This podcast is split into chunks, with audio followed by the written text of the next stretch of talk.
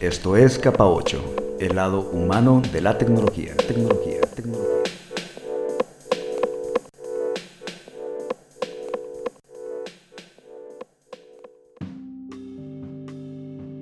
Sean ustedes bienvenidos a Capa 8, el podcast donde procuramos traer a ustedes temas que tienen que ver con el lado humano de las tecnologías. Yo soy Tony, a cargo de la conducción de este episodio, donde revisitaremos un tema que ya habíamos iniciado en la temporada pasada, en la primera temporada de Capa 8, en particular en el episodio número 11. Eh, ahí hablamos de la interacción humano-computadora y en esa ocasión entrevistamos al entonces presidente de la Asociación Mexicana de Interacción Humano-Computadora, la AMEXIC, el doctor Luis Castro. Pues bien, para continuar profundizando en este tema, tenemos ahora como invitada a la doctora Laura Sanelli Gaitán, Sane para los cuates, eh, quien es profesora investigadora de la Universidad de Colima y es actualmente miembro de la mesa directiva de la AMEXIC, que dijimos que es la Asociación Mexicana de Interacción Humano-Computadora. Pues bien, recordemos que una definición que da la ACM, la Association for Computing Machinery, en su capítulo de interacción humano-computadora, pues define a esta como una disciplina que tiene que ver con el diseño, la evaluación y la implementación de sistemas computacionales interactivos para uso humano y con el estudio de fenómenos en torno a estos. Bueno, ya teniendo esta definición de base, pues podemos entonces, yo creo, enfocarnos más a nuestro país, a México y quizás a la región, a Latinoamérica, ¿no?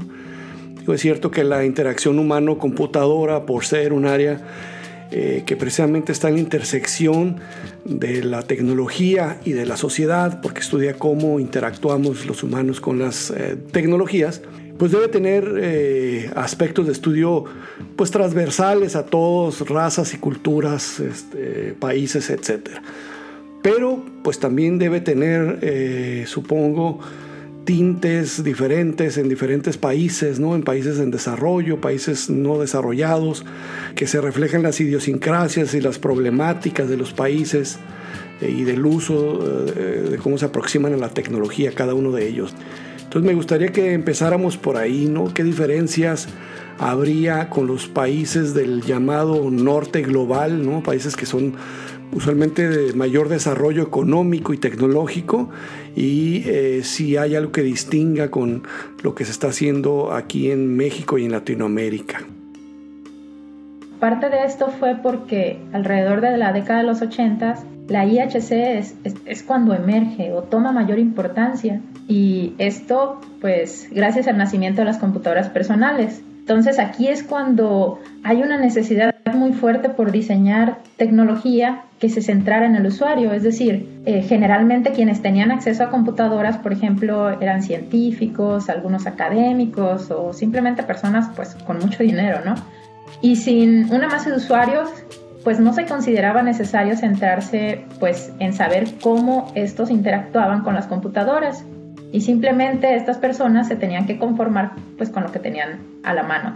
Entonces, regresando al punto sobre los países en el llamado norte global, fue precisamente en, estos lugares con economías más fuertes e industrializadas, donde la ciudadanía tenía acceso a estas tecnologías en mayor medida en comparación con países del llamado sur global, que es donde entramos nosotros, los países que están en la, en la región latinoamericana. ¿no? Ahora, a pesar de esto, eh, la IHC no es, no es desconocida en nuestra región. Brasil es uno de los países más fuertes en América Latina y pues lleva alrededor de tres décadas realizando trabajo del área y empujando a la comunidad a través de, diversos eventos, ¿no? Ellos, por ejemplo, tienen su simposio anual de IHC, de interacción humano-computadora, incluso tienen, digamos, comunidades o subcomunidades que están muy relacionadas con IHC y que, que están bastante consolidadas, como los que están trabajando en, en el ámbito del, del cómputo colaborativo o el de accesibilidad. México es otro de los países que, eh, bueno, creo yo, desde mi punto de vista, que es, cuenta con una comunidad que ha venido creciendo, que, que, de alguna forma pues está en consolidación, ¿no? Hay varios grupos muy fuertes alrededor del país y varias comunidades, ¿no? Desde mi punto de vista pues la más fuerte es la, la AMEXIC, ¿no? La Asociación Mexicana de Interacción Humano-Computadora, que es la asociación que de hecho se encarga de llevar a cabo el Congreso Mexicano de Interacción Humano-Computadora, que es el, el, congreso, digamos, premier, ¿no? De, del país. Y bueno, también están otras comunidades, está la de la AMEXCOM, que es la de la Academia Mexicana de Computación, está la comunidad de IHC del ICUDI, que es la Corporación Universitaria para el Desarrollo de Internet. Y este, bueno, tal vez en estas comunidades hay académicos, los más inmiscuidos tal vez somos académicos, pero recientemente también este, se inició con el capítulo mexicano de UXPA, ¿no? que son los profesionales de la experiencia de usuario que está eh, muy relacionados también con, con, el IHC, ¿no? Lo que sucede es que muchas veces en las empresas se habla más de UX que de IHC, pero eh, digamos que hay una intersección ahí bastante, bastante fuerte, bastante interesante. Y bueno, así podríamos seguir mencionando ejemplos en Colombia, en Chile, en otros países, algunos tal vez con un poco de más trabajo que, que otros que apenas este, pues están iniciando o son pocas las personas que están involucradas en esta área. Ahora, ¿qué distingue a la IHC eh, en México y, y en Latinoamérica? Pues de entrada creo que es una región que tiene un conjunto único de, de, características sociotécnicas, pero también problemas y desafíos que son propios de nuestro contexto. Por mencionar algunos ejemplos, tenemos eh, el tema de la migración, ¿no? que es un tema bastante complejo y que lo hemos estado viviendo en, en toda la región este, prácticamente desde siempre, ¿no? donde los mismos mexicanos, eh, campesinos, por ejemplo, eh, de, de, comunidades indígenas recorren varios estados para, para trabajar de acuerdo con las temporadas de cultivo, de cosechas que se dan o bien quienes tienen que, emigrar a, Estados Unidos o a Canadá buscando mejorar la calidad de vida de sus familias. Entonces, pues creo que esto también te hace pensar en los retos que existen. Recuerdo, por ejemplo, una, una estudiante que me tocó escuchar, creo que fue en el 2017 y fue en una escuela de verano en, en, en, el, en el CICES, de hecho. Y tenía este proyecto sobre diseñar un, un dispositivo, un Perdón, ¿un dispositivo ah. qué? Se, cortó un poquito. Un dispositivo posible, un wearable. Y entonces, pues, eh, como, como bien lo sabe, muchas de las personas eh, que vivimos en México tenemos familia que se ha ido, vamos a decir, a Estados Unidos y no necesariamente se van, digamos, con papeles, ¿no? O sea, se cruzan y no hay forma eh, fácil en la que puedan regresar. Entonces esta chava lo que hacía era a través de este dispositivo que, que, era como un tipo chaleco, digamos, lo podía vestir tanto la persona que estaba en Estados Unidos como su familiar que estaba en México. Y cuando tenían una videollamada, eh, pues obviamente como están, digamos, como, eh, de manera virtual, pues no se pueden abrazar. Y lo que hacía este chaleco era que las personas pudieran, digamos que simulaba un abrazo, pues es uno de los proyectos que, digamos, de alguna manera se me, se, me, hizo muy, muy bonito porque pues es uno de los, eh, de los eventos que tenemos normalmente o, o de las cuestiones por las que pasamos muchas familias mexicanas. Por ahí también recuerdo que en el 2015, en la Conferencia Latinoamericana de Interacción Humano-Computadora que fue en Córdoba, Argentina, el grupo de investigación de la UTM, que está en Oaxaca, e, ellos son muy buenos y, son muy buenos también este, con, con los trabajos que hacen con sus estudiantes. En estas conferencias hay un track en los que se tienen, digamos, concursos de diseño de estudiantes, todo desde el área de IHC, ¿no? Y entonces estos chavos que iban desde la UTM y que fueron los ganadores, ellos diseñaron un collar que funcionaba como un dispositivo que podía apoyar a migrantes que venían desde Centroamérica y que tenían el objetivo de llegar a Estados Unidos, pero como desafortunadamente sabemos, pues en ocasiones eh, o frecuentemente más bien pasan por situaciones de riesgo cuando van atravesando por nuestro país. En este caso ellos trabajaban con estas personas que, que iban pasando por, por Oaxaca Y lo que hacía este collar es que además de que tenía como un tipo de localizador, tenía como un, botón de pánico. Eh, para no hacer este, la historia más larga, pues fueron los ganadores del concurso. Y entonces, pues con este tipo de ejemplos podemos pensar, ¿no? O sea, en México, en Latinoamérica, pues tenemos ciertas particularidades que debemos de entender cómo las vamos a abordar, ¿no?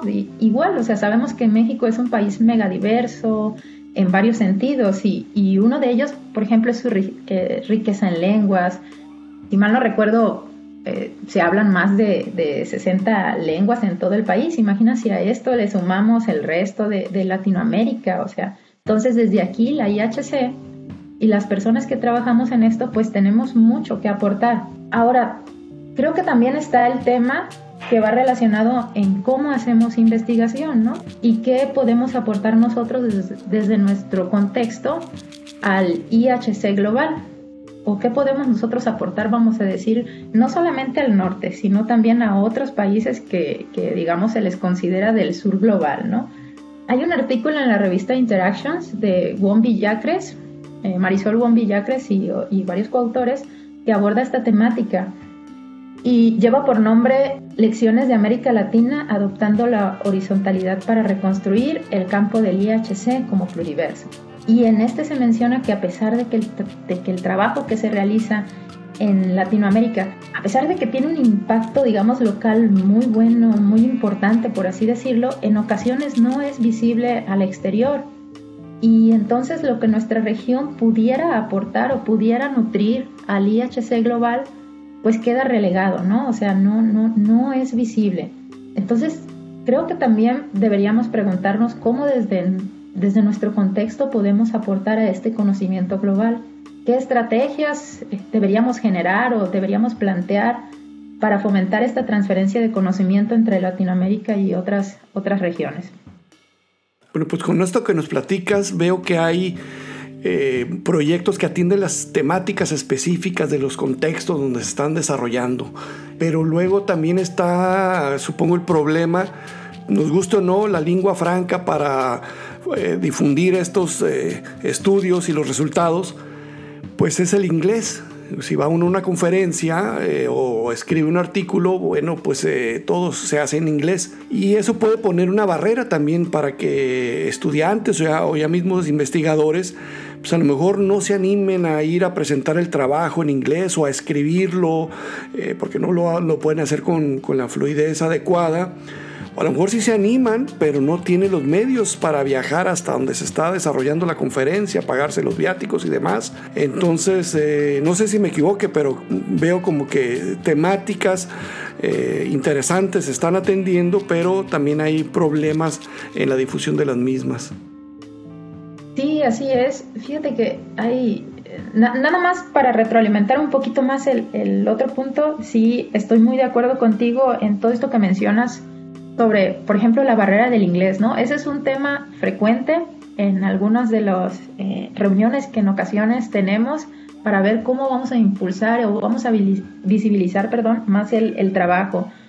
La parte de las conferencias, incluso a veces no es el inglés, puede ser que también eh, como tú bien sabes, en ocasiones, por ejemplo aquí en México, a los investigadores, si yo, por ejemplo, publicara en una de estas conferencias top del área, pues no me cuentan para mi evaluación. Entonces, lo que en ocasiones uno más bien está buscando es publicar en artículos científicos, ¿no? Porque, pues bueno, eso es como lo que me va a contar, vamos a decir, en el Sistema Nacional de Investigadores.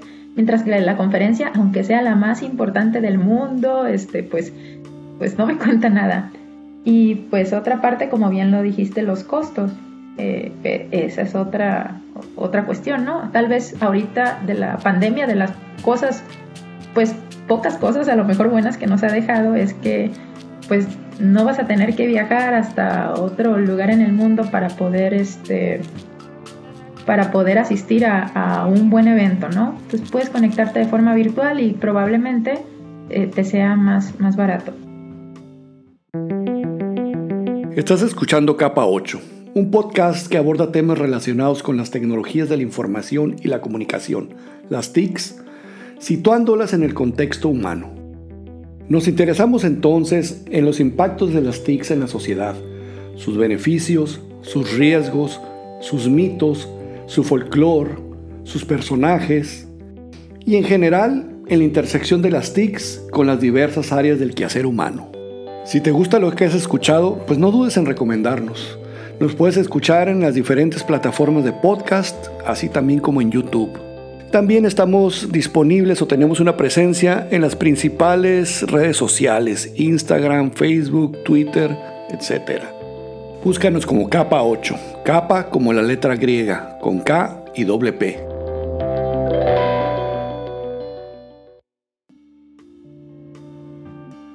Son algo que me parece digno de resaltar de lo que has descrito sobre las investigaciones que se realizan en México y Latinoamérica en torno a la interacción humano-computadora es que varios de ellos al parecer atienden eh, a sectores con cierto grado de vulnerabilidad, ¿no? Vulnerabilidad a lo mejor en razón de mm, características que tienen que ver con la edad, con la condición socioeconómica, con la raza, con las culturas, con las etnias, con la lengua.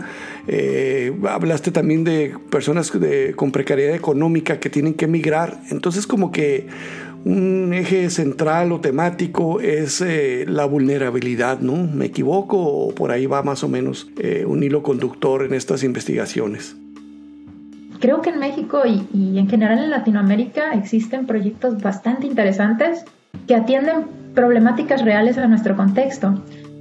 Uno de los que, de estos tantos que hay y que me encantó, es un proyecto que fue desarrollado en el, en el CICESE. Y recuerdo que estaba, bueno, ahora ya doctora, en ese momento creo que era estudiante, Franceli Linney, y eh, quien era asesorada por Mónica Tentori, y había por ahí también otros investigadores, pero son a, a quienes conozco y recuerdo, ¿no? Y entonces presentaron, recuerdo el nombre, era Bendable Sound. Y era como un tipo de superficie interactiva que brindaba musicoterapia a niños con autismo. Y había, tenía como distintos tipos de actividades, pero recuerdo una donde se eh, proyectaba como un tipo de, nebulosa y entonces los niños tenían que ir tenían que irla tocando y cuando la tocaban emitían ciertos sonidos musicales y, digamos que lo utilizaban entonces como terapia para poder mejorar su capacidad de atención y creo que algunas cuestiones relacionadas con habilidades motrices.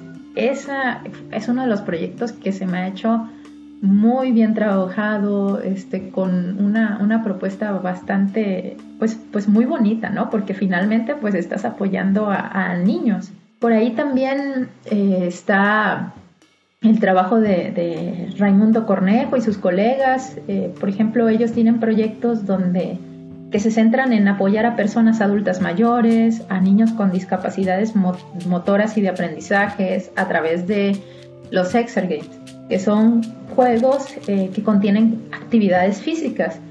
Y entonces recuerdo que uno de los últimos trabajos que publicaron se enfocaba en conocer prácticas que realizan eh, los terapeutas para apoyar a niños con discapacidades motoras y de aprendizaje, si mal no recuerdo. Y entonces a través de este estudio pues proponían un Exergame para apoyar a, estos niños a obtener eh, a mejorar con habilidades de, aprendizaje, de, memoria, de equilibrio. Otro que recuerdo eh, no fue aquí en México, de hecho fue de una, una eh, colega y amiga, se llama Marisol Villacre es ecuatoriana, pero eh, recientemente terminó su doctorado en, Georgia Tech. Eh, su investigación se enfocaba en cómo apoyar a madres y padres latinos. O sea, aunque lo estaba haciendo allá, ella estaba trabajando con población latina en, en Estados Unidos, ¿no? Entonces, en cómo apoyar a madres y padres latinos durante la educación escolar de sus hijos.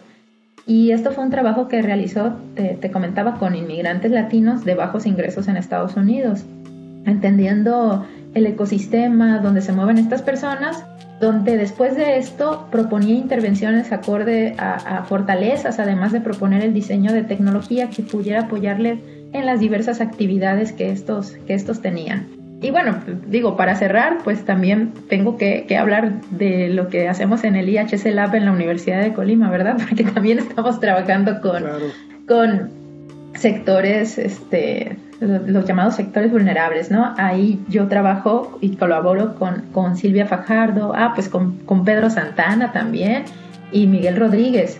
Y en este momento hemos estado eh, colaborando para el diseño de tecnologías más accesibles, tecnologías que buscan centrarse en personas con, con diversas discapacidades. Por ejemplo, ya tenemos algunos años trabajando en el diseño de tecnologías educativas, ¿no? Para, para personas con discapacidad visual.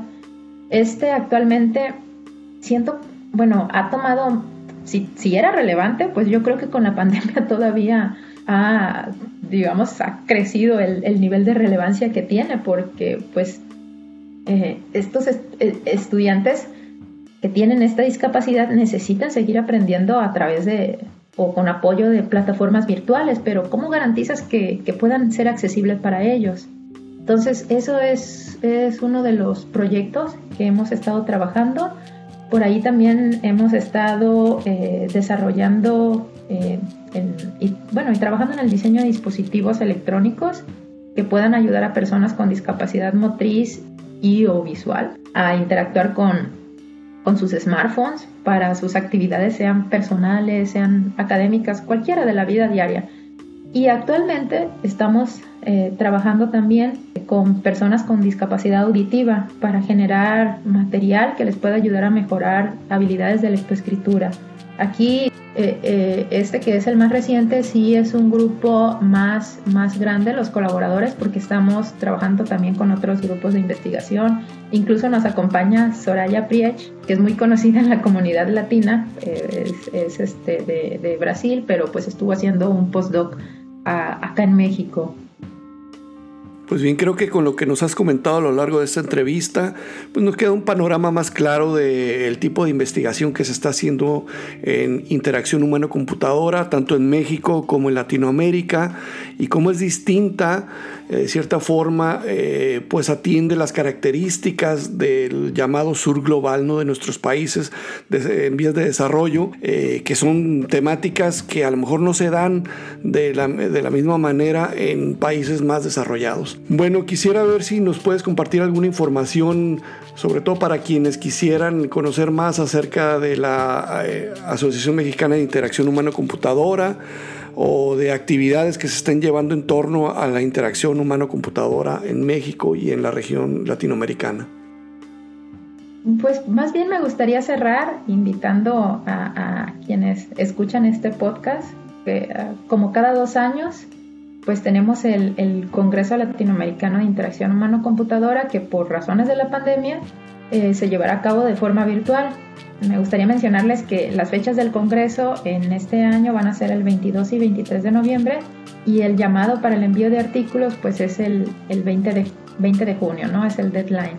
Y pues es, creo que es importante mencionar que los artículos aceptados van a ser publicados en la librería digital de la ACM y que también algunos autores eh, resulten como con los mejores artículos van a ser invitados para someterlos a una posible publicación en un, special issue del prestigioso journal Interacting with Computers. Y ya tenemos nuestros tres speakers confirmados. Cecilia Baranauskas de la Universidad Estatal de Campinas en Brasil, Alfredo Sánchez de Lania, creo que bastante conocido en la comunidad mexicana y latina, y eh, Heidi Maldonado, quien tiene un perfil más enfocado en la industria, dirigiendo eh, la investigación en Osmo, una compañía que se enfoca en crear experiencias educativas tangibles para niños. Va a estar muy interesante y pues ojalá se te animen y tú también, Antonio, te animas a participar. La página es click2021.laic.org. Eh, igual en el Facebook lo pueden buscar como Conferencia Latinoamericana de Interacción Humano-Computadora e igual en el, en el Twitter, así lo encuentran. En el Twitter más fácil, clic 2021 nada más. Clic CLIHC, ¿no? Ajá, CLIHC, así es. Pues bien, con esto concluimos este episodio de Capa 8. Eh, agradecemos a Sane, la doctora Laura Sanelli Gaitán, y los esperamos dentro de 15 días con un nuevo episodio de Capa 8.